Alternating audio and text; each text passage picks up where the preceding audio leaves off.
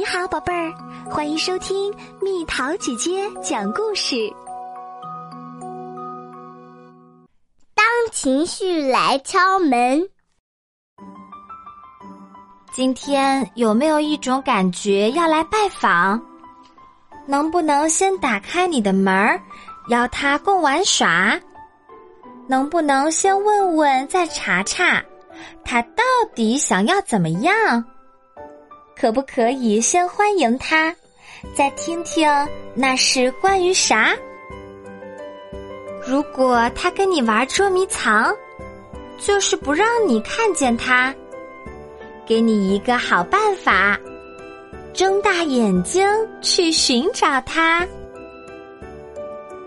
他到底长什么样？是高还是矮？是胖还是瘦？或者圆的像个球，它像太阳一样欢快，还是像雨一样忧郁？或者你无法形容它的模样？那么它给你什么样的感觉呢？是像云一样轻轻漂浮在空中？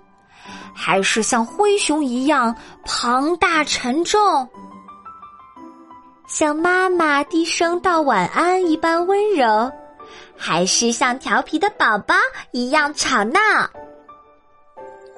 像光着脚丫踩在石头上那么硌脚，还是像你最爱吃的冰淇淋那样丝滑？它是暖还是凉？是酸还是甜？当你们相遇时，他有没有害怕的发抖？这种感觉是怎么进到你家里来的呢？是直接闯进来，还是像小老鼠一样溜进来？它像暴风雨一样，需要慢慢积聚。还是快的像蜂鸟拍打翅膀，这种感觉停在你身体的哪个地方呢？是下到那么低，在你的肚子里，还是爬的那么高，在你的喉咙里？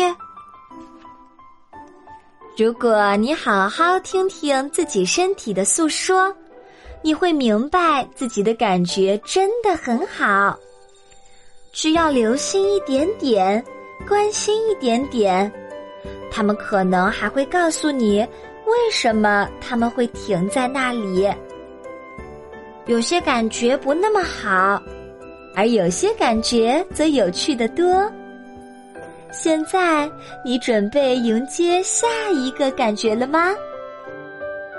无论何时，当一种感觉来找你玩儿，欢迎他进来。让他停下来，愿意停留多久都随他，一分钟、两分钟也行，像对待跟你聊天的朋友一样对待你的感觉吧。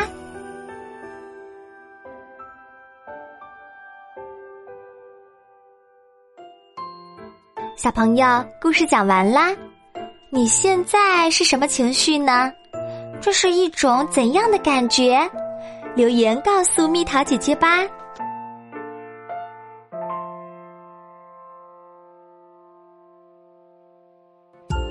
好了，宝贝儿，故事讲完啦。想和蜜桃姐姐做朋友，就在喜马拉雅中给我留言吧。